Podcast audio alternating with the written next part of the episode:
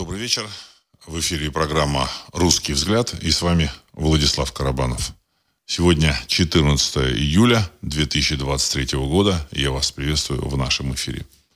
Тема сегодняшнего выпуска – комментарии текущих событий, прошлое, настоящее, будущее, ну и ответы на ваши вопросы, э, обсуждение ваших комментариев или каких-то новостей, которые, в общем-то, вы э, значит, э, считаете интересными и важными. Э, в целом, мировой балаган, он, в общем, продолжается. Закончился, так сказать, вот саммит в Вильнюсе, саммит НАТО. В России тоже, в общем, продолжаются какие-то совершенно непонятные действия различных сил. Э, я еще раз хочу сказать, что мое мнение, что текущее э, противостояние на Украине – это э, часть такого глобального плана по отвлечению публики, мировой публики от финансового краха. Вот. Я это повторял, еще раз говорю, и я думаю, что, в общем-то, мы рано или поздно этот крах увидим. Просто все думают, что так сказать, он должен случиться вот так раз и все случится, так сказать, вот сразу там завтра, так сказать. Он может и через месяц случиться, может через полгода. Я об этом говорил еще там и, и, и, год, и два года назад. Но я думаю, что это время приближается. С другой стороны, конечно, американцы хотели бы э, нанести поражение России, в общем-то, так сказать, воспользоваться э, российскими ресурсами, российскими богатствами для того, чтобы значит, э, этот свой крах финансовый отсрочить. Почему финансовый крах не, неизбежен? Потому что деньги, которые э, функционируют в этом мире, они и обязательства денежные, которые значит, в этом мире существуют, эти обязательства были потрачены, в общем-то, так сказать, еще там 10-15 лет назад. Там, и на сегодняшний день э, обязательства американского государства, европейских государств, они настолько высоки, что, в принципе, им не вернуть эти долги, которые они взяли у держателей своих вот этих вот э, своих, своих валют, евро и доллара. Ну.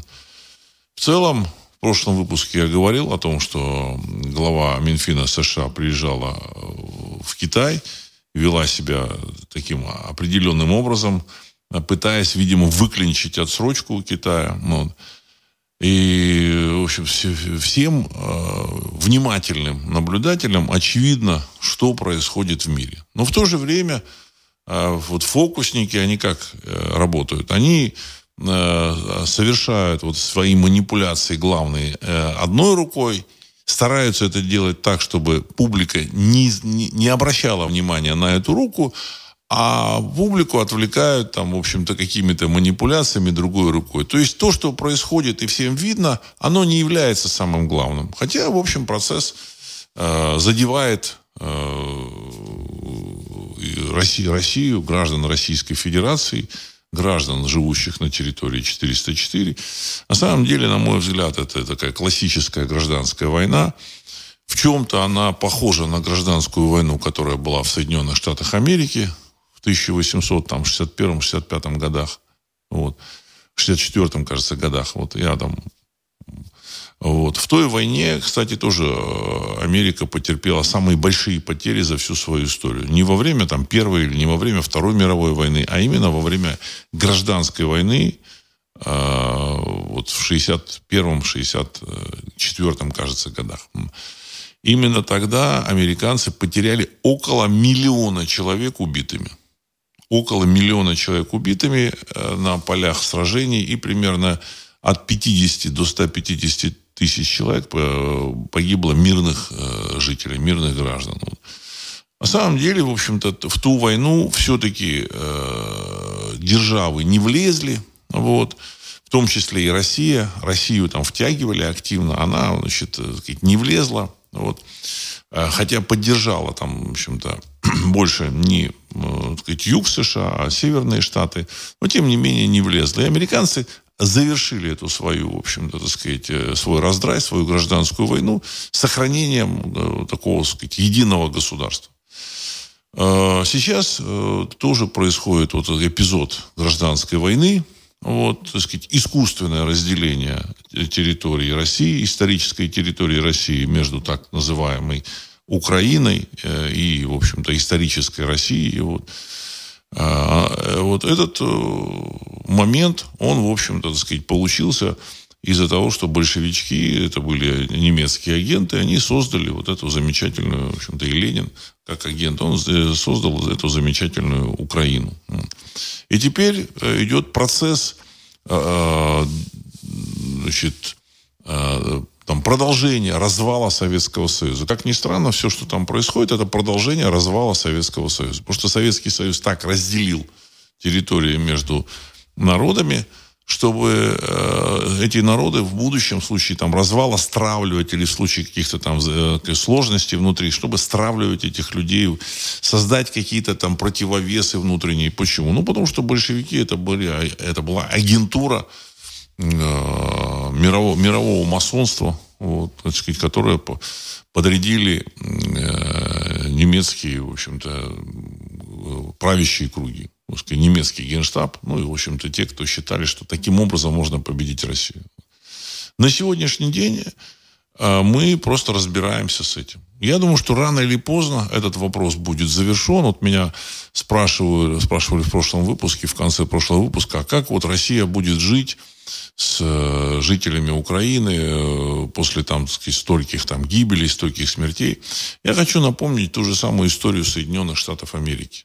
Ту же самую историю Соединенных Штатов Америки.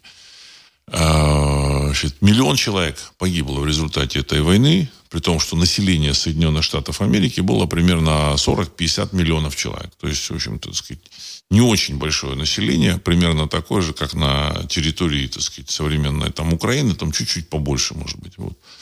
Тем не менее, после окончания этой войны все, в общем-то, так сказать, э, все прошло, все, в общем-то, Э, забылось, и американцы продолжили жизнь так, как, так, как они, в общем-то, прожили вот эти вот вот эти 150-160 лет после вот этой гражданской войны. Также и после чем, событий на Украине все будет то же самое.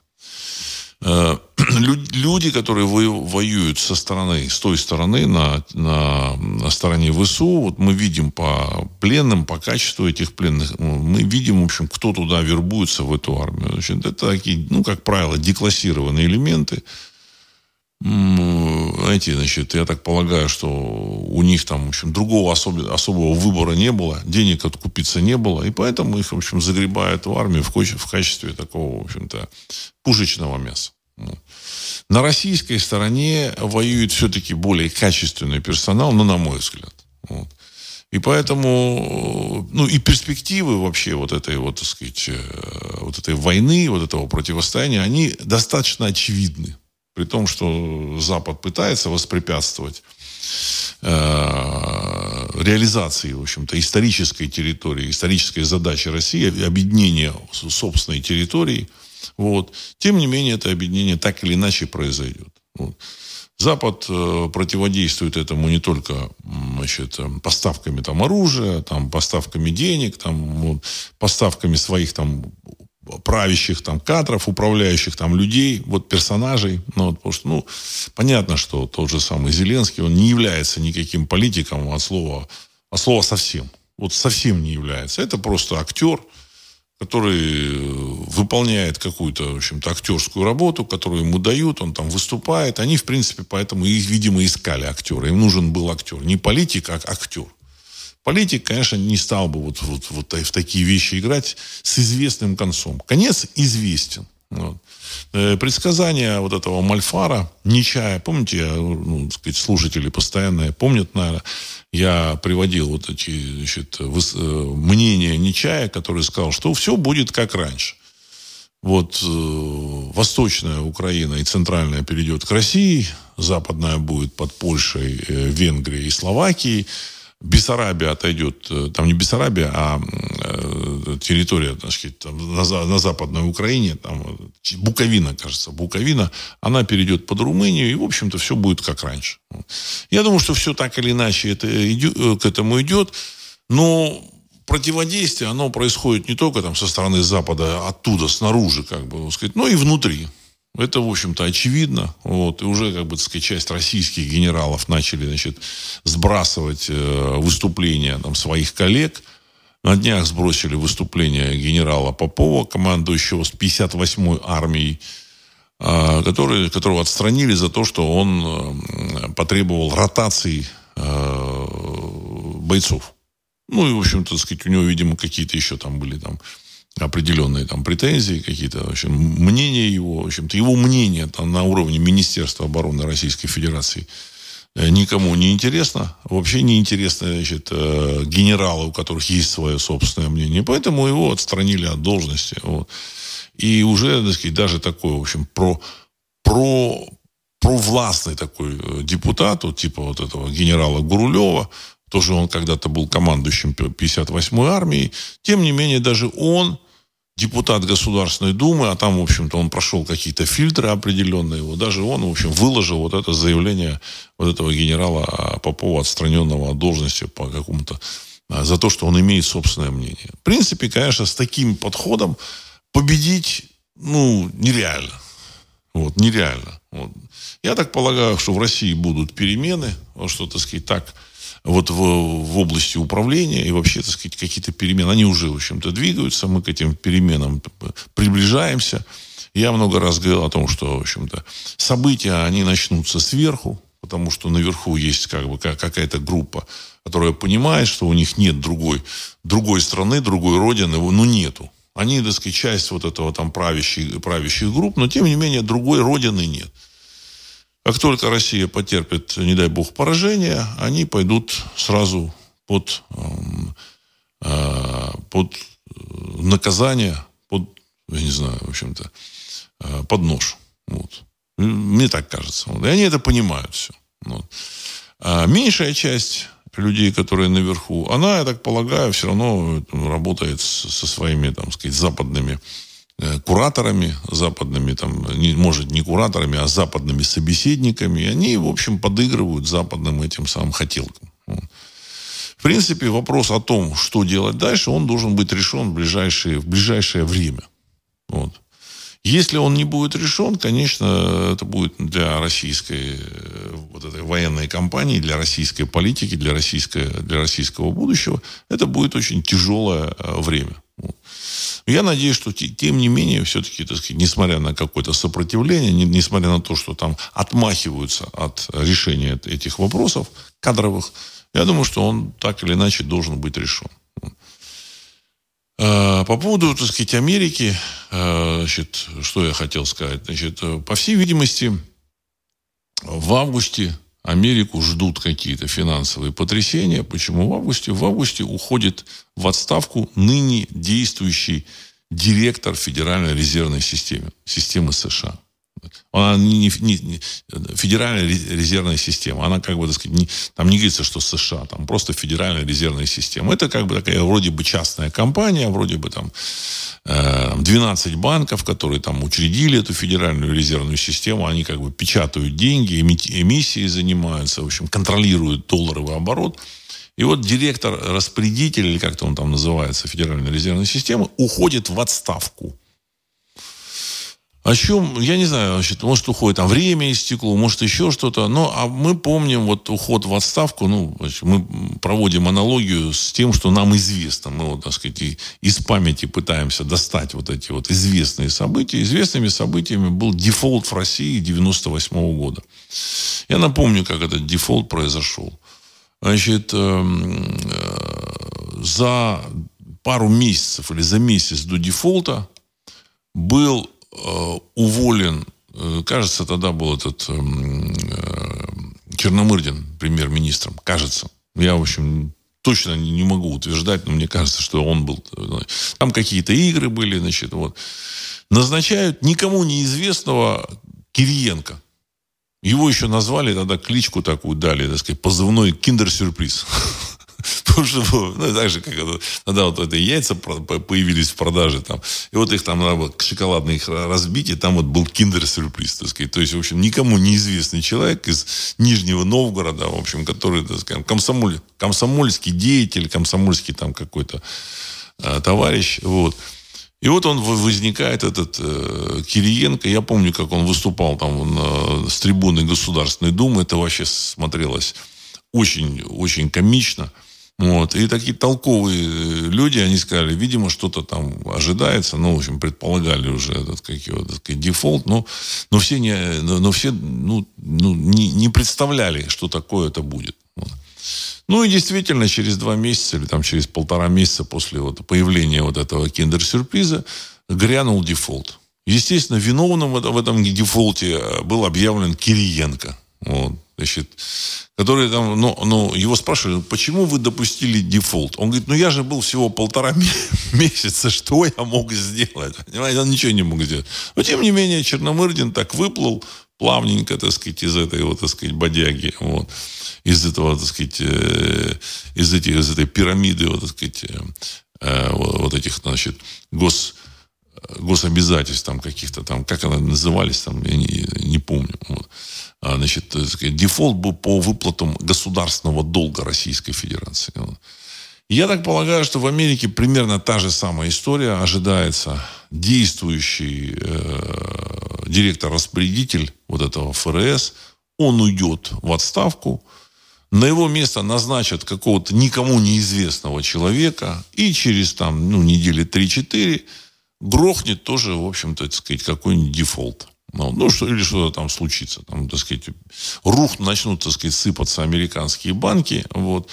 И виновным будет объявлен вот этот новый, так сказать, никому неизвестный человек. Вот, значит, и когда его будут спрашивать, ну как вы такое допустили, он тоже будет говорить, ну, ну я же только недавно, а его не будут слушать, и будут показывать на него пальцами и говорить, вот это он обрушил американскую финансовую систему. Ну, вот, мне кажется, вот такая, такой сценарий, он достаточно очевиден. Вот мне пишут ГКО, да, да так сказать, государственные казначейские обязательства назывались, вот, так сказать, пирамида ГКО. Вот. Это была, конечно, жульническая пирамида, там обогатились э, вот эти вот, так сказать, товарищи, которые ее запустили, управляли. Ну, в общем, потом они всех, всех как бы вроде бы, сказать, там кинули. Ну, потом они там расшили все равно, это ГКО, в общем-то, дефолт был. Потом они как-то расшили, там, значит, начались какие-то э, э перемены, начались какие-то реформы. На самом деле до, вот, до середины 98 -го года никаких реформ в России, в общем, де-факто не было. Просто пилили собственность. Вот. Ну, 98-99 год тоже, в общем-то, так сказать, так особо реформ не было, но они хоть подготовили эти реформы и начались, так сказать, с конца 99 -го года, с 2000 года начались какие-то реформы. Вот. А в Америке реформы не, не, не помогут. Америке реформы не помогут, потому что у них, в общем-то, все, в принципе, так сказать, достаточно грамотно сделано, хотя уже там есть там товарищи в Америке, которые высказывают мысль о том, что собирание подоходного налога, а это такой основной налог в Соединенных Штатах Америки, он неконституционен. Понимаете, так сказать, там уже, в общем-то, какие-то мысли там проскальзывают. И я так полагаю, что все эти вопросы будут э, внимательнейшим образом, в общем-то, оспариваться, изучаться. Вот, и, и Америка будет занята своими делами. Ну, поэтому России нужно так сказать, только день продержаться, только ночь простоять. Вот, значит, и, ну, конечно, так сказать, с такими, в общем-то, сказать, кадрами, которые сейчас там управляют всем, которые вообще плевать хотели на мнение э, профессиональных военных, я думаю, что это будет тяжело. Это будет тяжело. Ну, дай бог, что, в общем-то, так сказать, чтобы все, так сказать, эм, было, было так, как нужно так, как нужно. Вот. По поводу э, Запада, значит, знаете, есть у нас э, слушатели Запада, там, в общем-то, так сказать, там тролли есть, конечно, есть еще и слушатели, которые там начинают писать что-то, какую-то ерунду там, вот, по поводу там победы там э, вооруженных сил Украины и так далее и тому подобное. Вот. Я, э, вот, ну, говорит, ну, публика, конечно, не ожидала, и российское, и даже руководство российское, вот, так сказать, э, политическое, политическое руководство, оно не ожидало такой откровенной лжи со стороны западных СМИ.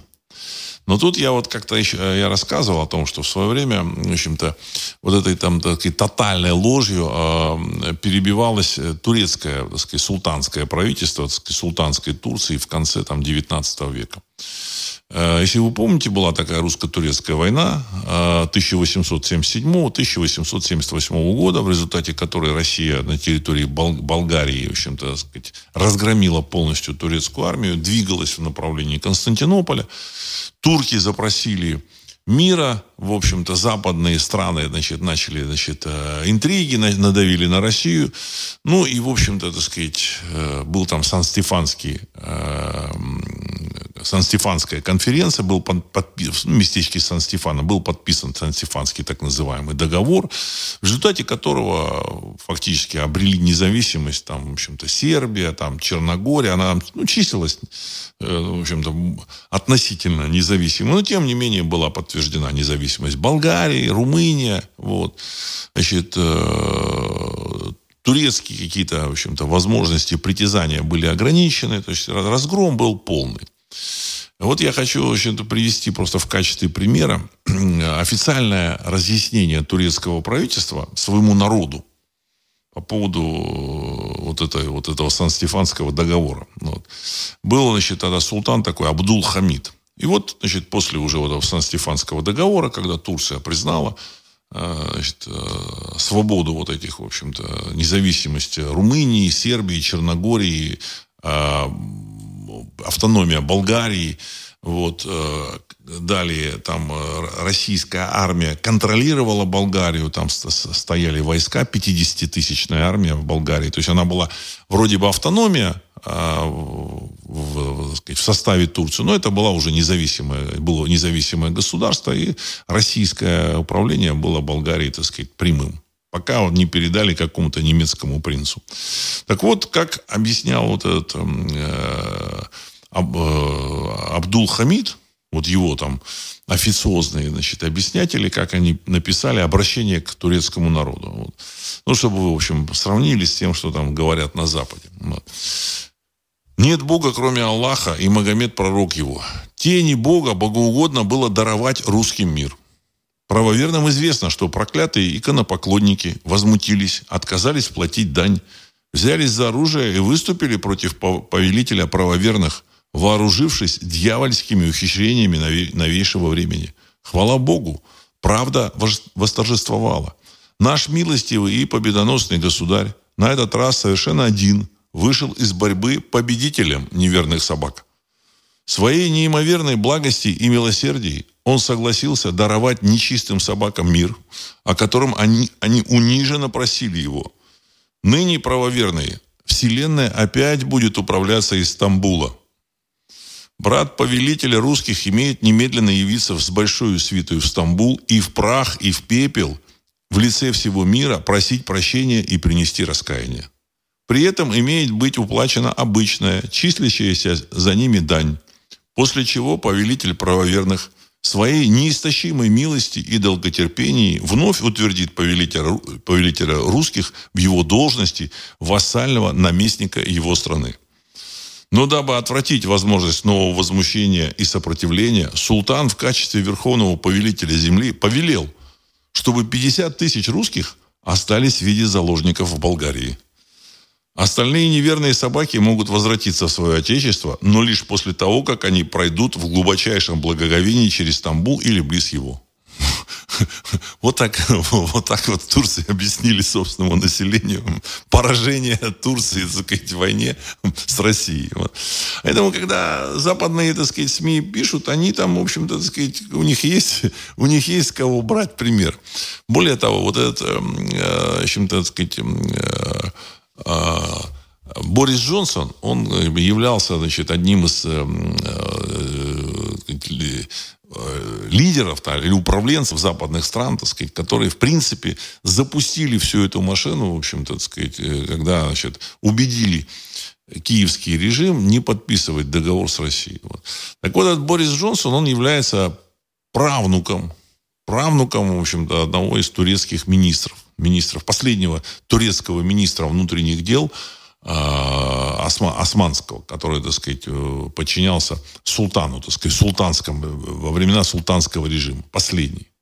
И поэтому у них это все в крови. В крови.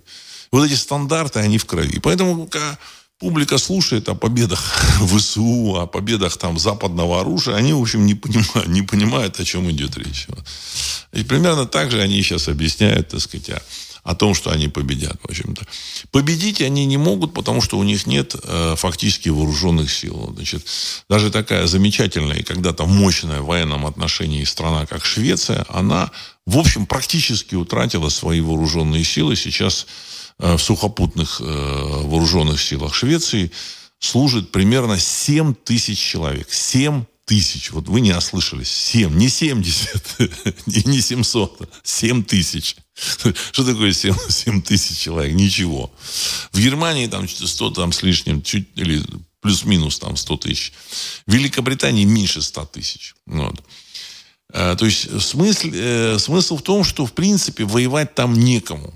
Вот. И все эти, в общем, пускания пузырей, они именно для своей публики, для того, чтобы публика боялась э, вот, э, значит, э, и уважала собственную власть. А собственная власть, она, в общем-то, сказать, в Вашингтоне, конечно, находится, вот, при том, что Вашингтоном управляет, в общем-то, заменитель э, товарища Байдена. Вот я об этом сказал, это все совершенно очевидно. Поэтому кто там управляет, мы вообще не понимаем. Вообще, понимаете, это, это, конечно, очень удивительно. Я вот все так ломал голову. Кто, кто в Америке? Неизвестно. Неизвестно. Но, сказать, ну, российские дипломаты время от времени там, в общем, высказывают вопрос, а кто, кто принимает решение? Непонятно. Ну. Поэтому э, там тоже начнутся самые интересные события, потому что заменить э, президента страны, в общем, каким-то вот, так сказать, таким полоумным дядечкой – вот, и выдавать его за э, какого-то реального политика, это, это, это, это нужно для того, чтобы, в общем-то, сказать, э, решить какой-то, спихнуть на него какой-то мега экстра важный вопрос, которого не было, в общем-то, за всю историю Соединенных Штатов Америки. Единственный вопрос, который там, э, там стоит на повестке дня, это не война на территории Украины, это э, крах дефолт, либо дефолт Соединенных Штатов, либо дефолт банков американских, либо еще что-то. Вот. Схема, а, как это, как это будет, она, в общем-то, была э, э, испробована на Кипре, если помните. Когда раз так, чик, и все. Масса людей пользовалась, так сказать, кипрскими своими счетами. Ну, не масса людей, ну, какие-то, в общем-то, фирмы. Ну, вот причем, в общем-то, фирмы, связанные с люди, связанные значит, с, с Кремлем. Вот, а потом, в общем-то, не только там это, это были там э, кремлевские какие-то, значит, там деньги. Там были деньги различных, так сказать, э, представителей различных стран, вроде как офшор. Вот. Они там складывали там где-то там в загашничек эти деньги, а потом там щелк, и все. Им сказали, все, деньги заморожены. Вот примерно такая же ситуация, возможно, будет и с, с долларами, и с евро. Я рассказывал о том, что, в общем-то, в европейских банках были проведены учения в 2021 году, когда они там должны в какие-то, так сказать, бункеры там заходить, из каких-то бункеров общаться с клиентами, которые там будут что-то требовать. Я думаю, что эти учения были, проводились не случайно в, евро, в европейских банках не случайно. Насколько насчет американских, я не знаю. Ну, возможно, и в американских банках проводились. Вот.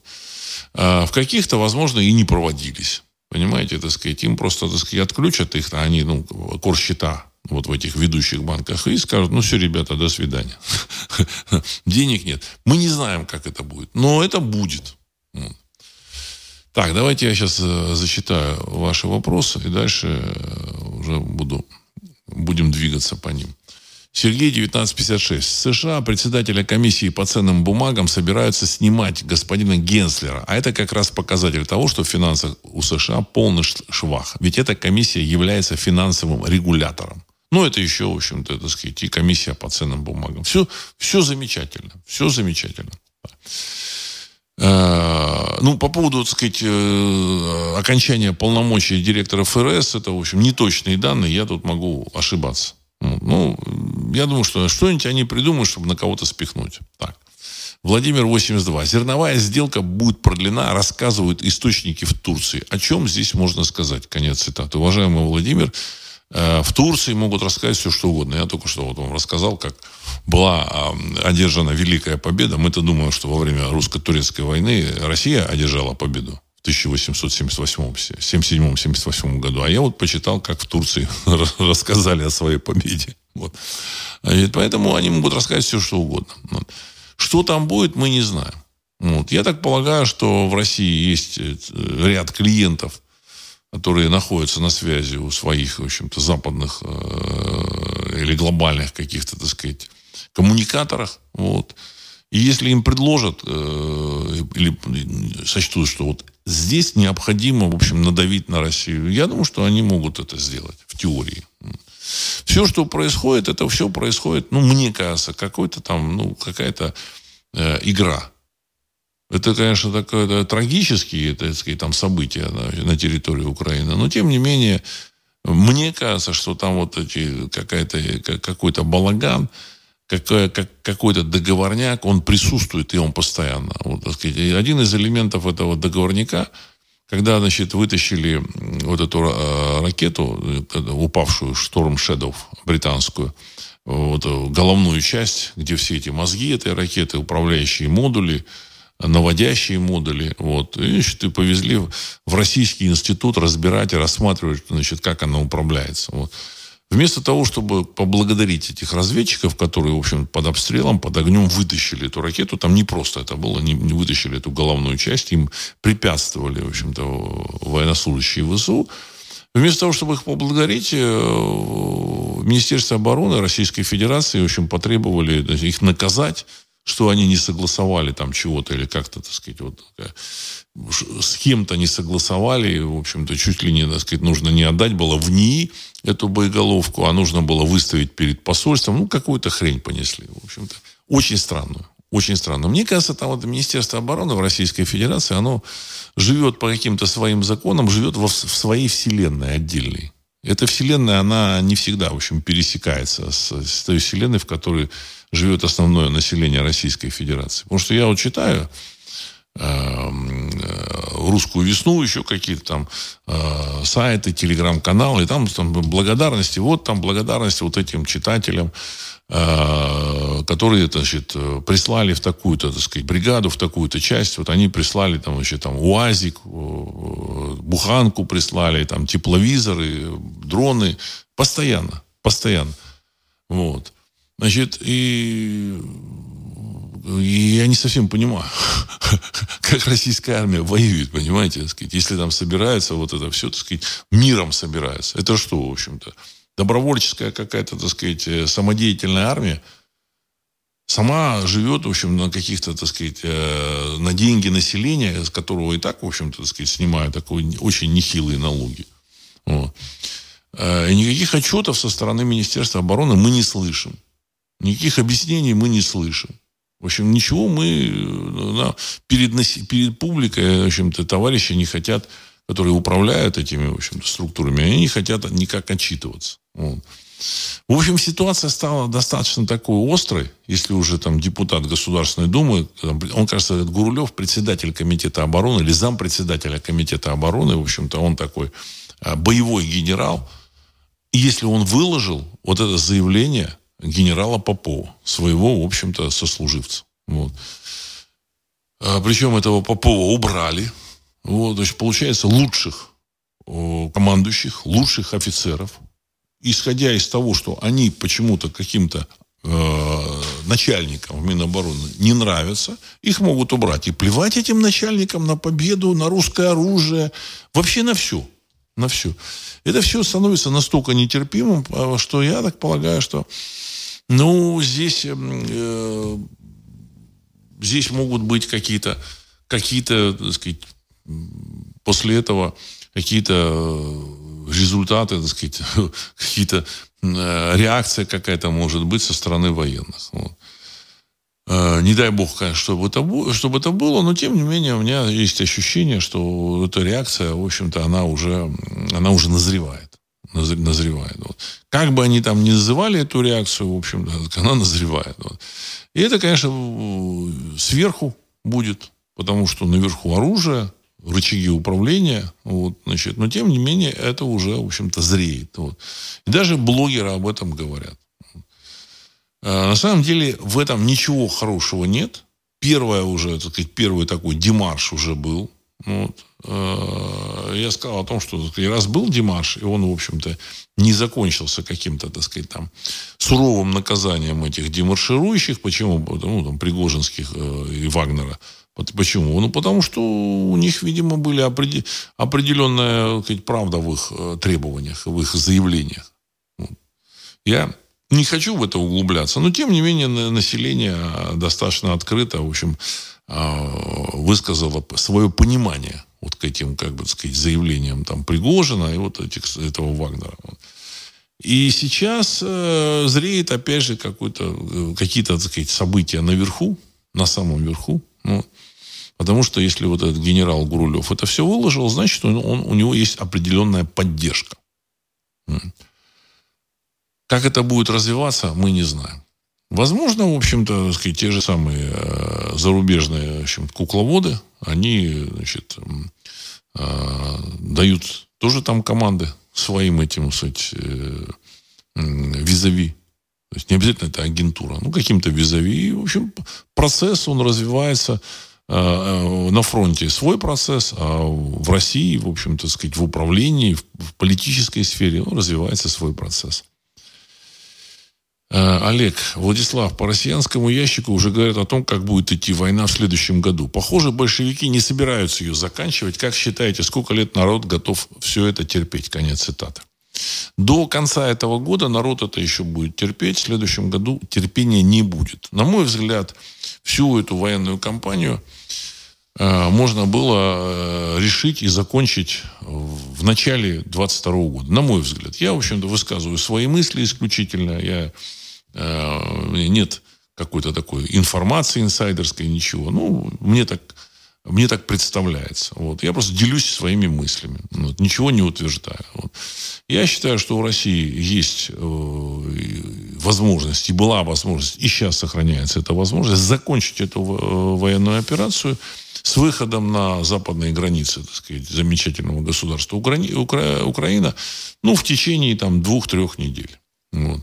Причем, так сказать, вопросы а, подавления центров управления, про которые там с самого начала говорили, что если будет нанесен удар по российской территории, будут подавлены центры управления на Украине. Почему, так сказать, эти центры управления не подавлены, ребята? Почему они не подавлены? Почему они не подавлены, центры управления? Вопросы. Почему, так сказать, э, нет, нет никаких сложностей с э, поставками э, топлива на, на, на, на, на замечательную территорию Украины. В прошлом году там как-то были такие сложности, там, в общем-то, вот, там техника там не всегда получала там, на, на Украине э, топливо. А сейчас все, никаких проблем нет. Почему? Мы, в общем, не понимаем. Ну, в целом у публики складывается не самое хорошее отношение э, к, тому, кто это делает, почему это делают и, в общем, кто за это отвечает. Не самое, не самое лучшее с точки зрения, в общем-то, реноме. Вот, так сказать, товарищи, которые, в общем-то, управляют Министерством обороны или военной операцией. Не, не самое лучшее, в общем-то, так сказать, э, отношение. Э, и сейчас, я так полагаю, что вопрос с центрами принятия решений на Украине, в общем-то, сказать, можно решить в течение там, недели, и закрыть вообще этот вопрос, и чтобы войска вышли на западные границы Украины. Вот. Все. Ну, возможно, я так предполагаю, возможно, в Кремле или какие-то товарищи, они, в общем-то, знаю. Я, я говорил о том, что я предполагаю, что они э, имеют какие-то, в общем-то, э, описания, там, сказать, будущего. Вот, потому что в России много было предсказателей, ясновидящие, так сказать, в отличие от Европы, где там э, людей таких с такими способностями э, зачищали на протяжении нескольких столетий, в России, в общем-то, эти люди все равно пользовались относительной свободой. Вот. в общем-то, и правоверие, православие, оно победило в России только в конце XIX века. И после того, как оно победило, в общем-то, и Российская империя пала, на мой взгляд. Поэтому, возможно, ждут событий в США. Потому что как только начнутся, так сказать, вот в Америке начнется дефолт, все можно уже будет, в общем заходить без всякого уничтожения, подавления центров принятия решений, доходить до западной границы и двигаться уже туда, вот туда, прям к Ла-Маншу. Никаких сомнений у меня нет, никакой, никакой там немецкой, французской и даже польской, а, польской армии не будет э, в качестве сопротивляющейся силы. То есть, поэтому я здесь не исключаю. Тут всякие там тролли пишут, ну что, какая российская армия, там, что она может, так сказать, знаете, миллионная армия российская, ну и плюс, так сказать, добавится там 1300 э, украинской армии, я думаю, что ее можно будет внедрить в состав российской, Так же, как в свое время американцы, когда они, в общем-то, высадились э, во время Второй мировой войны, э, открыли Западный фронт. Значит, немецкая армия сдалась американцам. Американцы, в принципе, готовились к, к возможности э, конфронтации с э, Советским Союзом. И поэтому этим немцам, они, в общем-то, они их разоружили, но они их держали в, в, в лагерях. Они их, в общем, нормально кормили и, в принципе, готовились раздать им оружие. То есть вот тем, против кого они воевали, они, в принципе, готовились им раздать оружие и бросить на этот э, американо-советский фронт, который, в общем-то, мог, мог нарисоваться. Ну, в общем, слава богу, этого не случилось. В данном случае, я думаю, что вот эти украинские части, они прекрасно, так сказать, э, будут вместе так сказать, с российской армией двигаться так сказать, на запад без всяких проблем без всяких проблем. Часть польских частей тоже присоединится. Я думаю, что никаких проблем в этом не будет. Иллюзии по поводу, в общем-то, крепости э, э, западной идеи демократии не нужно испытывать. Нет там никаких идей, никакой демократии. К сожалению, нет. Было. Было, и мы все, так сказать, самовидели этот Запад. И по сравнению с Советским Союзом, это, в общем-то, так сказать, был там действительно прогрессивный мир. Но с тех пор утекло много воды, и там, в общем, много чего поменялось. Вот. Значит, ну, даже, даже в плане идеологии там поменялась э, и восторжествовала идеология смены пола трансгендеров, там, в общем, много чего. У меня много всяких чудес. Вот, так сказать, да. Дай бог им здоровья. Вот. Но, в общем-то, э, сопротивления они оказать не смогут. Вот. По поводу ядерной войны, вот тут тоже как бы вот, пишут там в прессе, вот, значит, американской, что там Байден хочет развязать ядерную войну с Россией. Ну, не будут они развязывать ядерную войну. Плюс я как-то говорил о том, что, скорее всего, у нас есть э, какие-то кураторы, возможно, инопланетные, можно, и, можно иновременные, может быть, иновременные, но какие-то кураторы есть. Значит, те, кто сделали вот этот э, 911, э, взрыв вот этих э, башен э, близнецов, это, конечно, в общем-то, сказать, технологически сделано с помощью технологий, у которых, у которых у, у современной человеческой цивилизации не существует.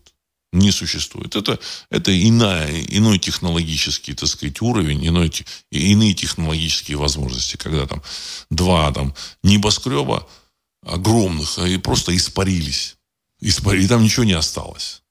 Понятно, что это, в общем-то, была демонстрация. Вот. Поэтому я так полагаю, что вот эти силы, они есть. Возможно, они не во, не во всех случаях будут препятствовать использованию ядерного оружия, так же, как вот там они позволили, там, в общем-то, сбросить ядерные атомные бомбы на Хиросиму и Нагасаки. Ну, какие-то, от каких-то моментов, возможно, они могут э, уберечь человечество. Вот. Но в прямом военном столкновении у России преимущество в ядерном оружии есть, никаких сомнений нет. И в ракетном оружии. Поэтому, в общем, когда там всякие вот эти пропагандисты там что-то пишут, всякую ерунду, вот э, вспоминайте вот это вот высказывание турецкого султана Абдул Хамида вот по поводу окончания русско-турец, русско-турецкой войны 1878-78 года. 77-78 годов. Вот. То есть они будут заявлять все, что угодно, до последнего даже вот, вот поражение случится, они, они напишут что-то подобное. Что, что русские тут эти самые такие, такие сякие, они признали свое поражение. Вот. Значит, так, давайте я еще ваши э, вопросы почитаю. Денис Владислав, прокомментируйте полное разоружение Вагнера и лишение их тяжелой техники. Теперь в россиянской армии получается воевать некому. Конец цитаты. Уважаемый Денис, я бы, в общем, так э, не смотрел на это. Вот. Я так полагаю, что нужно было продемонстрировать, возможно, это, так сказать, сдачу оружия. Вот. А дальше ситуация может развиваться друг, двумя путями. С одной стороны, могут, в общем-то, этот Вагнер после этого, как они разоружились, могут их, в общем-то, и уничтожить. Я не исключаю этого, мы не знаем раскладов там. Вот. А с другой стороны, нужно, возможно, нужна была демонстрация лояльности. Тем самым они показали лояльность, знаете, так сказать, сдали это все, в общем, оказались с голыми руками, что да, мы доверяем, мы не, не хотим ничего против, так сказать, там, э, делать против Кремля и готовы выполнить любой, любой приказ. Ну, на самом деле им тогда вернут через какое-то время это оружие. 5 августа. Во всяком случае, такие заявления звучат. Вот. И, в принципе, значит, эм, они продолжат свою э, боевую, боевую историю. Вот. Я думаю, что это самый такой естественный путь, потому что, в общем-то, такой группировкой мощной, подготовленной и опытной разбрасываться вот в этой ситуации нельзя от слова совсем. То есть разбрасывание вот такой группировкой, на мой взгляд, оно, в общем, похоже или там граничит на самом деле с, э, с какими-то действиями против интересов России и ее народа. Я не буду там использовать более жесткие слова, но, в общем, так сказать, не служит интересам России. Не служит. Вот. 1, 2, 3. Как во времена Николая. Кругом одно предательство и обман. Некоторые блогеры открытым текстом обвиняют руководство РФ в госизмене. Вы не находите, конец цитаты. Ну, то, что такие обвинения звучат, я сказал, для этого есть определенные у них, в общем-то, основания. Вот, значит, ну, что там дальше будет, и, в общем-то, обвинения звучат на самых высоких уровнях. Блогеры, они уже понимают, потому что на самом деле э, до выступления Вагнера, вот, э, Э, когда там в феврале начались обвинения в том, что там не дают снарядов, того, всего, пятого, десятого, ну, с точки в информационном пространстве российском, царила тишь, гладь и благодать, что да, вот армия всем обеспечена, все хорошо, все замечательно, никаких проблем нет. А после выступления стало ясно, что все э, далеко не так, и, в общем, начали писать начали говорить об этом. Ну, уже перед выступлением начали говорить. И этот вопрос нужно так или иначе решать. И решать не устранением там, этих генерала Попова там, или, там, э, или там, Пригожина или Вагнера, а решать нужно кардинально. Вот. Значит, ну, мы не можем на это решение никак повлиять. Мы можем только смотреть там и, в общем-то, наблюдать, созерцать. Потому что ну, на, на сегодняшний день население, там, публика, она, в общем, может только создавать общественное мнение, а влиять на, на принятие решений, к сожалению, она не может. Вот, так сказать. Ну, еще плюс сложилась такая практика, что если там население требует и чего-то хочет, то в Кремле делают наоборот. То есть, ну, это такая практика сложилась еще со времен Бориса Николаевича. Что ни в коем случае нельзя идти на поводу, в общем-то, сказать, населения, нужно делать наоборот. Они хотят вот этого человека, чтобы уволили, а вот не надо его. Там публика хотела там убрать этого Чубайса, а его держали. Так сказать, вот, ну. но, но здесь вот, э, мне кажется, в, сегодняшней, в сегодняшней ситуации в России нет столько ресурсов, чтобы, в общем, позволить, ну, у руководства России, чтобы позволить игнорировать мнение населения. Ну, посмотрим. Мы, мы, опять же, можем только созерцать. Дай Бог, чтобы все было спокойно и хорошо. Ануфриев. ФСО берет под охрану здание Минобороны России. Конец цитаты. Ну, мы не знаем, что там происходит. Вот. Возможно, возможно, видимо, какие-то решения принимаются прямо сейчас. Сергей 1956. МО РФ три раза выделяла деньги на строительство дронов, но министерство их три раза успешно распилили. По этой причине народ и закупает дроны, тепловизоры и буханки. Конец цитаты. Ну, потому что, сказать, Министерство обороны это огромный бюджет, огромные возможности, значит, там территории, склады, ну, в Петербурге мне много чего рассказывали, так сказать, офицеры еще там в начале двухтысячных, как там, так сказать, там командующие там, ну, не округом, а, в общем-то, люди чуть... Там есть округ не только общевойсковой, там округ связи военный, округ там еще как э, ПВО там есть, вот, так сказать. И как они, в общем-то, сдавали там Э, свои, свой пост, так сказать, его переводили в Москву, он, так сказать, там, командующий там, в общем-то, химичили с, с, со складами, э, с помещениями, с зданиями, которые они там сдавали там как, каким-то образом там в аренду, в общем-то. Вот. И поэтому и такие люди попадали туда, вот, сказать, э, в Москву. Ну. А, то есть я так полагаю, что, так сказать, отрицательная селекция, она была. Была. Не знаю, как сейчас, это было очень давно. Вот. Э, но я так полагаю, что, в общем-то, не все, так сказать, там идеальные, идеальные, идеальные полководцы. Не все. Я мягко-мягко скажу. Не все там идеальные полководцы. Наверное, большинство хорошие полководцы, но не все. Не все. И, в общем, так сказать, решение принимать нужно. Дарислав, предатели, которыми нашпиговано все, должны висеть прочие мрази в назидании. Иначе мира в России не будет, должны появиться новые Мининс Пожарские. Думаю, очень многие за ними пойдут. Конец цитаты. Уважаемый Дарислав, в общем-то, вот э, в современном мире, я считаю, что это очень правильно, сказать, вот наказание в виде там повешения, расстрела, в общем-то, не практикуется. Не нужно этого делать. Вот не нужно этого делать. Э, даже вот это э, государство Израиль, оно там, общем, после там создания из его создания, в общем, значит, оно через, в течение, через несколько, там, в течение года или двух отменило смертную казнь. И они даже, в общем-то, держат там в тюрьмах вот своих там э, жесточайших врагов, жесточайших палестинских боевиков, у которых там луки, руки по локоть в крови, которые устраивали теракты, там, нападения, все такое. Но, тем не менее, их держат. Более того, их обменивают, обменяли на этого сержанта Шалита, вот, э, причем обменяли там вот 900 человек. Вот. И никого не убивают. Они не убили. Вот. Ну, этот вывод, я думаю, что достаточно серьезный. Люди серьезно относятся к своему государству. И, и я так полагаю, они э, внимательно относятся к, вот, к этим кармическим вещам. То есть желание у людей есть вот кого-то наказать, но кармические вот какие-то вещи, они тоже важны. Поэтому у России большая, тут Сибирь огромная. Поэтому, поэтому зачем, вот сказать, вот в Сибирь, в Сибирь нужно. Вот, так сказать. Э, цари тоже, кстати, к, этому относились, в общем, так очень, очень мягко. Ну, относительно мягко. Относительно мягко. Вот. А, а сейчас тем более. Поэтому, но этих людей, конечно, так сказать, там, тех, кто предает интересы России, конечно, их нужно наказывать. Наказывать. Вот. Ну, я думаю, что, в общем-то, я, я думаю, что это возобладает, так или иначе.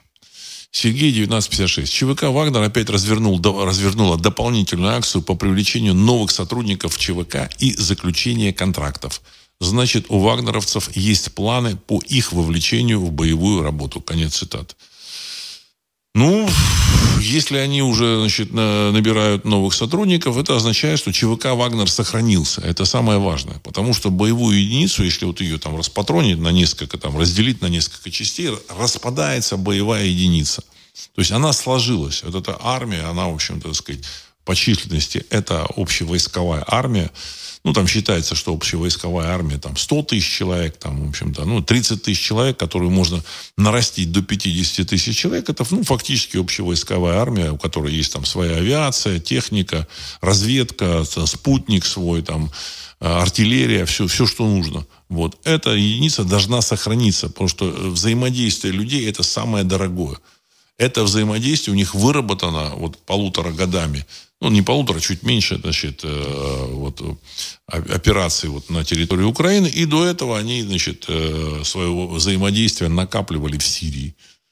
Опыт взаимодействия. Поэтому это, в общем, нужно сохранять, потому что впереди огромные задачи. Огромные задачи.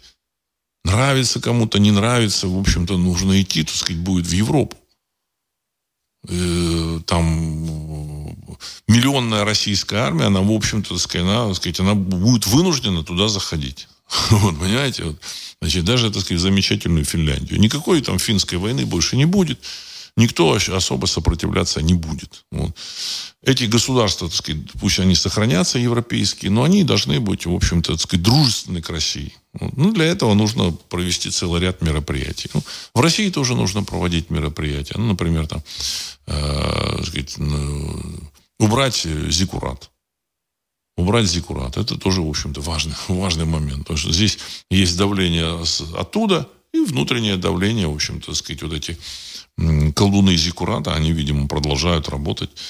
Я говорил о том, что 24 июня, значит, там у людей, так сказать, голова болела, там, в общем-то, они чувствовали какое-то воздействие на, на, на себя. Вот.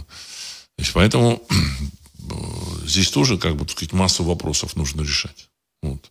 Я думаю, что все это будет. Причем я хочу напомнить о том, что было, было такое предсказание, у Ванги было, потом там, вот я рассказывал, там этот э, греческий монах о том, что Россия будет воевать со всем миром и победит. Я когда-то читал, вот у Ванги там тоже вот слушал, так сказать, и там еще какие-то там э, менее известные предсказатели. Я к этому очень внимательно отношусь. Вот. Есть даже человек менее известный, но тем не менее что-то ему дано, давал, давалось. Вот.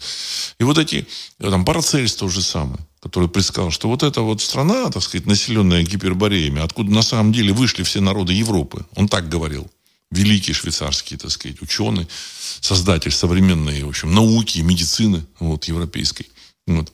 Он говорил, что через 500 лет эта страна будет э, на, на, на пике своего, так сказать, величия. Вот. А сейчас, так сказать, никто ее не замечает, но они будут самыми главными. Об этом есть предсказание. И это будет. Понимаете? Может, кому-то это не нравится, но процесс, процесс этот идет независимо от того, нравится нам, не нравится, хочется, не хочется, так сказать. Вот. Он идет. Причем, в общем, запустили его, этот процесс, э, на Западе. А запустили, так сказать, в том числе уничтожением собственной финансовой системы. Если кто-то думает, что это э, как-то удастся вы, выбраться из этой, вот, из этого, так сказать, финансового, пат, из этой финансовой патовой ситуации, так сказать, американцам, европейцам, нет, выбраться невозможно. Деньги будущих поколений они уже потратили. То есть э, эти ресурсы, то есть, э, что такое деньги? Это труд и продукция, сделанная людьми, которые они обменяли на эти там бумажки, фантики, и положили куда-то в банк. То есть они положили в расчете на то, что когда им нужно будет, они достанут и получат а, адекватные, как бы, так сказать, там, услуги и э, продукцию, вот, так сказать, тому, что они положили в банк. Ну, в общем, выраженное вот в этих, так сказать, фантиках. Вот. Не понимая, что фантики – это и есть фантики.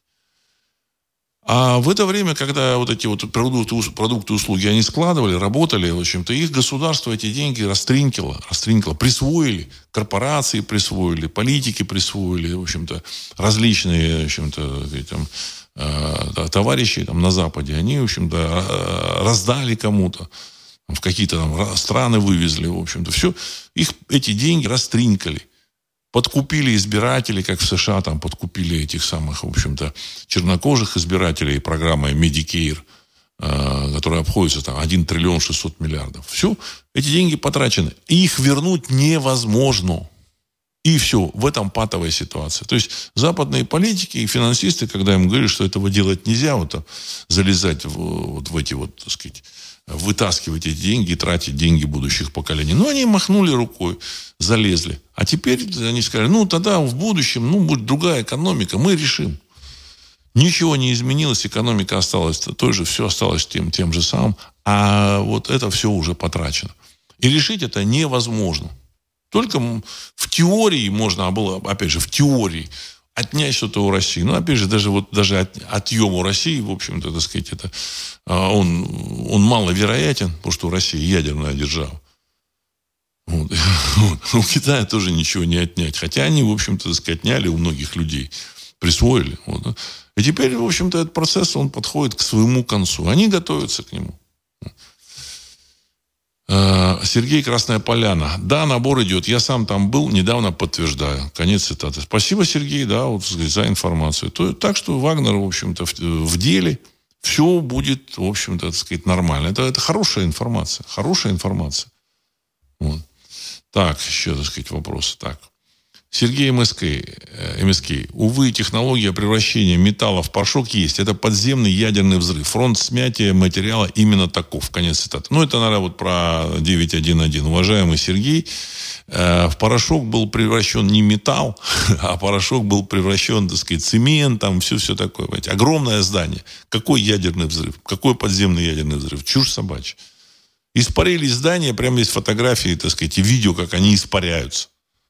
Какой подземный ядерный взрыв? В общем-то, это другая технология, там, врезающиеся самолеты, вот, не было радиации, врезающиеся самолеты, это голограмма, понятно, была, там, шарики какие-то были э, найдены, там, ученые утащили и сказали, что это шарики инопланетного происхождения, то есть человеческая цивилизация не может эти шарики сделать. Вот.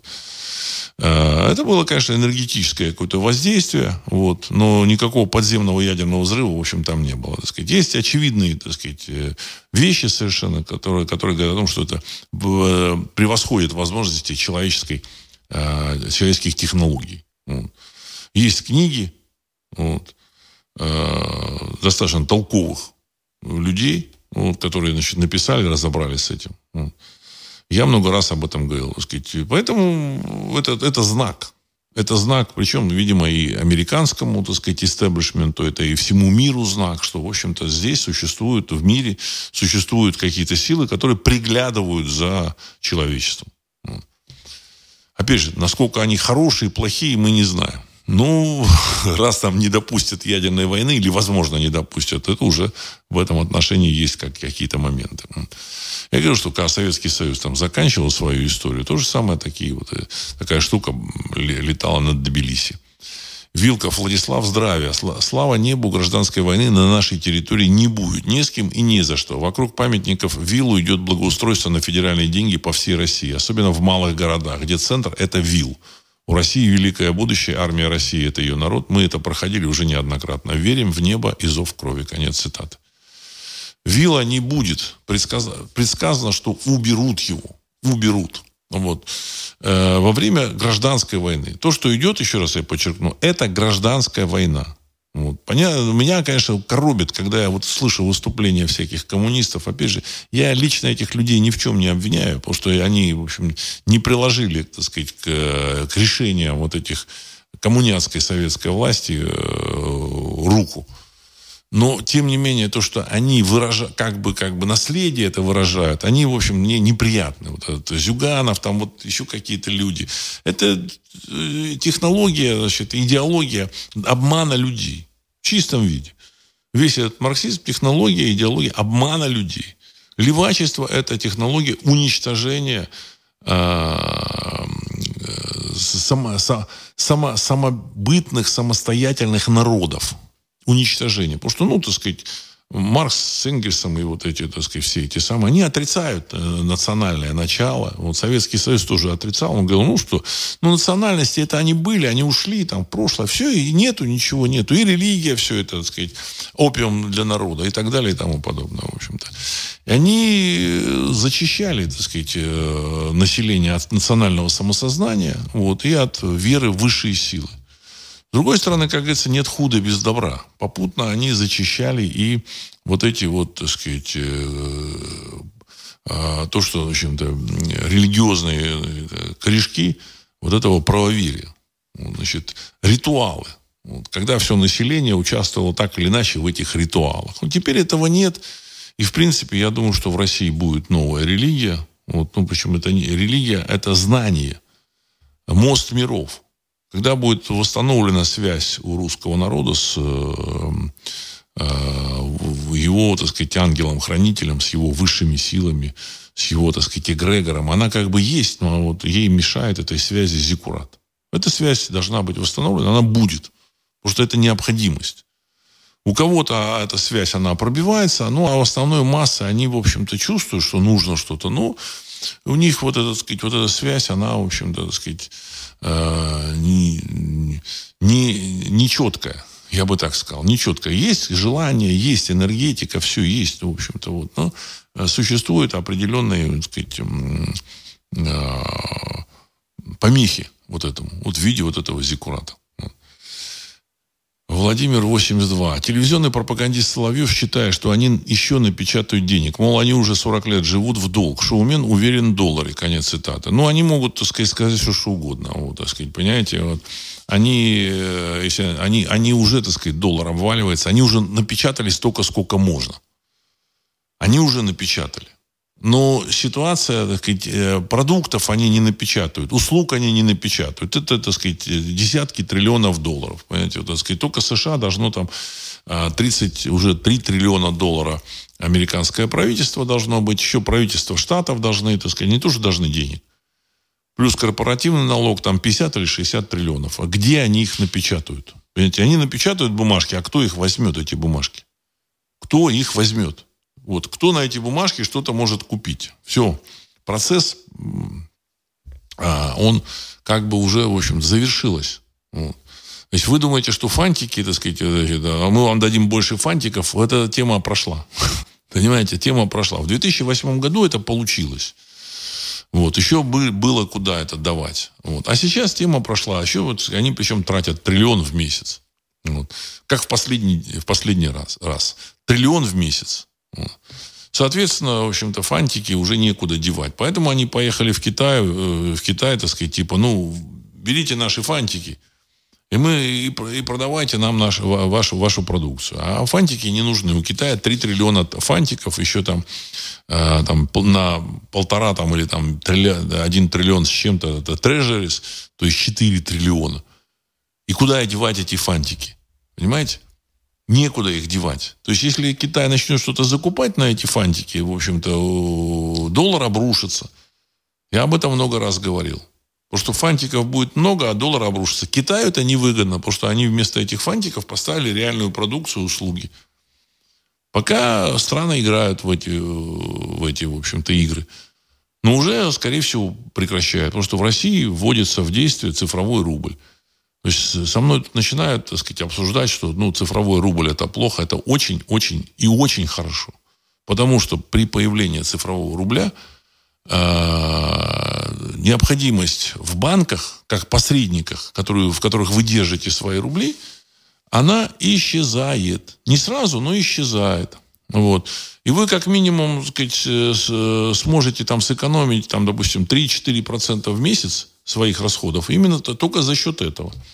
Ну, для одного человека 3-4% в месяц не так много, но в год это будет а, там 40%, понимаете, или 45% вот, от его там месячного дохода. Это уже, так сказать, так ощутимо. Вот эти деньги уходят банку.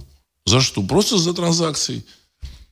Банк вам, в общем, берет ваши деньги без вашего позволения, вы просто держите там деньги. Он без вашего позволения дает там кредиты, раздает. В общем, так сказать, вот. А, банки там решают, кому дать, кому не дать. В общем-то, так сказать, вот. И в целом это, в общем-то, лишняя, ненужная совершенно э, структура посредническая между, в общем-то, эмитентом денег, которым является государство, вот, Центробанк, и э, пользователем, гражданином. Вот. Конечно, они там будут подпитывать всяких, так сказать, э, дурачков, которые будут кричать про цифровое рабство. Ну, вот. Понятно, что, в общем-то, у вас сейчас тоже есть деньги, если в банке, вот, так сказать, государство отслеживает все эти деньги. Вы никаких иллюзий не испытываете. Наличные деньги, да, там, может, он не, государство не отслеживает там так точно. Ну вот. А, но цифровые, они, так сказать, в любом случае в банке лежат, они все, все, они все отслеживаются. Вот. У вас есть там ИНН, у вас еще что-то есть, все деньги отслеживаются. Вот. Просто, так сказать, есть эм, промежуточное звено под названием банков. Банки, естественно, лоббируют э, систему, чтобы цифровые деньги не вводились. И поэтому в Америке, в Европе никаких цифровых денег нет. Именно поэтому. Не потому, что там это э, кому-то мешает, или это плохо, или это, это как бы слишком там э, опасно. Вот, значит, а именно, а, а потому что в этом случае, как только появляются цифровые деньги, необходимость в банках отпадает. Совсем она не отпадет, они будут существовать. Но в этой, в, в этой ситуации Россия и Китай станут мировыми лидерами в области финансов. Не, не в области там, как, каких-то других там, элементов, но в области финансов мировыми лидерами. Будут новые структуры создаваться, как бы перевода денег, расчетов, Э, кредитов. Э, и, в общем-то, это очень сильно, так сказать, э, стимулирует экономику. Очень сильно. Вот. Естественно, банки сопротивляться будут. Все. Часть банков вылетит с рынка, часть, которая, там, сказать, не вылетит, она сократится, доходы там у Сбербанка, он хороший банк, все нормально, полтора триллиона рублей доходов. Только там с каких-то операций, это не все доходы. Со всех банков тоже там какие-то чудовищные суммы. А, так, Значит, э, Сергей Самара. Добрый вечер. По-моему, задача сохранения США как региональной страны эффективно решается только параллельно с обнулением долга, поэтому долги США спишут. Конец цитаты. Уважаемый Сергей, то, что вы говорите, да, это, это теория. Долги США спишут. Но США на свои деньги, которые вот они, на свои ресурсы, на свое производство, вот на, на, на свои возможности производственные, они не смогут содержать население так, как оно жило вот до, до этого времени. Не смогут. То есть э, американцы печатали доллары, занимали в мире э, деньги и, в общем, позволяли населению жить значительно лучше, чем они, так сказать, могут жить благодаря там, тому, что они производят. Ну и плюс там с военной угрозой и тем же самым долларом, подкупов там средств массовой информации, подкупов политиков и так далее и тому подобное. Скупки там мозгов там во всем мире. Они, американцы, благодаря доллару могли себе это все позволить. Как только им не, не, не, невозможно будет это позволить, потому что доллар, как бы, так сказать, не нужен будет, вот тот старый, внутренняя только будет валюта доллар. Вот. В этой ситуации у них сократятся расходы во много-много раз. И, соответственно, у них там, вот, э, э, там часть ВВП, там 9 триллионов долларов, это медицинские услуги. Знаете? 9 триллионов долларов медицинские услуги. Соответственно, у них, в общем-то, э, вот эти вот, так сказать, афроамериканцы, они останутся без бесплатного там этого, медицинских услуг, без каких-то бесплатных раздач, подачек, там, в общем, бесплатных мест. Когда там их учили бесплатно, все это делали. Значит, ну, латиноамериканцы, э, там много чего поменяется. И, соответственно, люди там не сразу готовы будут это принять. Как это? Как это, так сказать, было так хорошо, а потом стало, в общем, плохо. Э, люди начинают бузить. Вот та же самая Грузия. Когда Грузия вы, вышла из состава Советского Союза, Грузия жила в Советском Союзе и получала больше всего денег. Больше всего. Это медицинский факт. Значит, когда Советский Союз уже стал дышать на ладан, и она вышла из состава Советского Союза, там стало очень плохо. Очень плохо. Вот. И это, сказать, брожение, значит, оно началось, как бы сказать, с 90-х годов, там, с начала 90-х, и, значит, там, Саакашвили на, на, на этом брожении пришел к власти, в общем-то. Войну они начали, как бы, так сказать, вот, на этом брожении. И только сейчас они, так сказать, там, в Грузии что-то успокоилось. Они поняли, что все, они независимы, они должны жить на свои, на свои доходы. А свои доходы что? Туризм, там, ну, шашлык, там, которым туристам можно продать. Ну, можно там какой-то боржоми продать, что-то еще можно продать. Но этих доходов намного меньше, чем давал Советский Союз. И только сейчас они, в общем, смирились с изменением своих, вот, так сказать, доходов. Люди вот мне рассказывали, ездили в Грузию, там продают какие-то сервизы, там, 80-е годы, там, там э, мега дорогие, причем там ГДРовские, там, там Мадонна, там были еще какие-то, там какие-то чуть ли не произведения искусства, все, так сказать. То есть это очень богатая была республика, очень богатая. И вот их э, трясло именно потому, что население не могло смириться со своим новым вот этим финансовым состоянием. А как вы думаете в Америке? Как вы думаете, в Америке будут они, так сказать, э, реагировать на это? Кто-то там работал и сейчас работает, и будет работать, и, и будет зарабатывать там продукция, которая делается в Америке, она нужна, там чипы, там еще что-то. Но поли- социальная, политическая стабильность, э, межрасовая, межнациональная, э, религиозная, я не знаю, там, как назвать, я, ее там не будет. Америку будет сотрясать очень серьезно. Очень серьезно. Ну. Поэтому эти товарищи понимают. Они, она, Америка, не захочет влезать в свои новые вот эти вот, так сказать, э, бюджеты, понимаете, так сказать, сокращенные там в два раза. Не, мо, не сможет. И поэтому там будут потрясения, сотрясения. Это не просто так. Ну, она будет региональной страной. Будет, но не все захотят принять эту новую там реальность и данность. Вот. Та же самая замечательная Украина, то же самое. Это была республика, которая жила в советское время очень-очень и очень хорошо и в финансовом отношении я сам видел этих людей, которые там работали, там в том же самом Донецке, там, вот, сказать, шахтеры, они получали там, ну, в 5-6 раз больше, чем какой-нибудь там, сказать, там, питерский пролетарий, питерский пролетарий. Питер там был, снабжался хорошо, все нормально, но получали пролетарии немного. Вот. Там были, были хорошо, там неплохо зарабатывающие. Но, в общем, в целом это было в несколько раз меньше, чем, в общем-то, шахтеры, так сказать, и там э, пролетарии, так сказать, замечательной Украины. Вот. Э, соответственно, там и правящий слой, интеллигенция жили очень хорошо, все замечательно было. Все, когда Советский Союз распался, значит, еще какое-то время там все хорошо, а потом начало сокращаться, сокращаться, сокращаться. Уровень жизни на Украине до 2014 года примерно был в три раза ниже, чем в России. В три раза. Это реальность, это просто вот реальность. Понимаете? В три раза ниже, чем в России. И масса людей не могла принять это. Поэтому они думали, кому бы продаться, давайте, так сказать, не мы в Европу там ломанемся. Поэтому они еще готовы были на все. Это все э, такие социальные потрясения, потому что люди не готовы были принять новую данность. Новая данность финансовая, так сказать, их бюджеты сократились. То есть, что они жили лучше, чем в России, причем, ну, где-то раза в два. Плюс там, в общем-то, так сказать, овощи, фрукты. Там, в Петербурге там какие овощи, фрукты на рынке, так сказать, можно было купить там по каким-то безумным ценам, колхозном рынке. В магазинах в Петербурге продавали помидоры, там фирмы Лето, это была чистой, чистой воды химия. Я просто помню это все. Вот. И Э, на Украине до сих пор это еще не, не, не, не готовы были принять. Поэтому они там, в общем-то, эту одну, один Майдан сделали, второй Майдан. Они думали, что это, это происходит в результате каких-то ошибок. От того, что Россия мешает им, в общем-то, так сказать, вот там, получить какие-то да, да, да, большие доходы. А на самом деле получали они большие доходы именно благодаря интеграции с Россией, понимаете, вот. вот. Э, и сейчас это как бы просветление, отрезвление, оно, в общем, произойдет. Когда вот, значит, рухнет это евро, как и доллар, и, и стало понятно, что Европа ничего им просто так не даст. Ну, там просто не принято, не потому что они европейцы жадные. Просто европейцы не приняли, европейцам не принято кормить кого-то. Причем страну с населением там, в общем-то, 30 миллионов. Было там 40, э, было 50, потом, так сказать, стало 40 миллионов.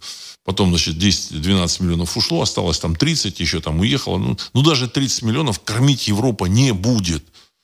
Подтягивать до, до своего уровня жизни не будет. Это слишком дорого. Они сами-то, в общем-то, работают, пашут очень серьезно. Вот. Ну, все, так сказать, у них там, они, они все равно смирятся с реальностью. Ну, либо они войдут, то есть э, вариант такой, войти в состав, в общем-то, так сказать, великой России, в общем-то, вернуться к своим истокам. Да, тогда будет и электричество стоить дешево, и газ будет стоить дешево, и бензин будет стоить дешево, и возможности будут другие. Вот. Все, все вернется к тому времени, как было гибель. Мои, мои коллеги по работе, родители на 16-летие подарили «Жигули» тройку. Это было в, 1900, в 1986 году. Жила она в Одесской области, конец цитаты. Видите, тройку в 86 году.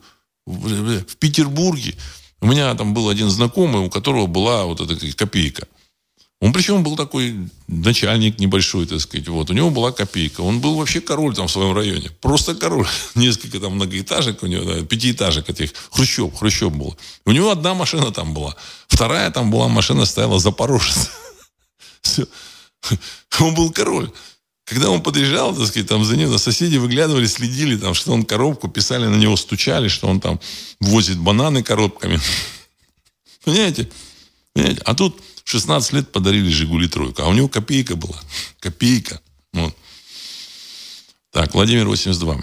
Доллар – это мерило для других валют. Сначала переводят доллары, затем продают за нацвалюты. Если не будет доллара, а цифровые валюты будут привязаны к товарам, но надо понимать, что не все товары нужны всем людям. Конец цитаты. Уважаемый Владимир, есть иена, Значит, на первых порах там через золото будет, в общем-то, цену товарам определят. Не переживайте. Товарам, услугам, все. Мы прожили 90-е годы, когда люди там, в общем-то, быстро сориентировались. Причем люди, которые не занимались никаким э, никакой рыночной экономикой, и тем не менее жизнь заставила. И сейчас жизнь заставит, все будет хорошо. И в Европе, и в Америке те, кто работает, зарабатывает, делает полезную работу, они э, будут чувствовать себя нормально.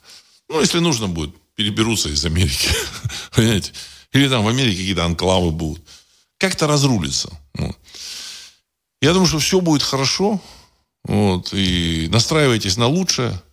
Транслируйте в пространство хорошее настроение, благостное, хорошее ожидание. Транслируйте, так сказать, э, э, вот, то, что было все хорошо. И все будет так и будет. Вот. И на этом я хочу завершить сегодняшний выпуск. С вами был Владислав Карабанов, программа «Русский взгляд». Через несколько секунд композиция «Могучий прилив». Всего доброго.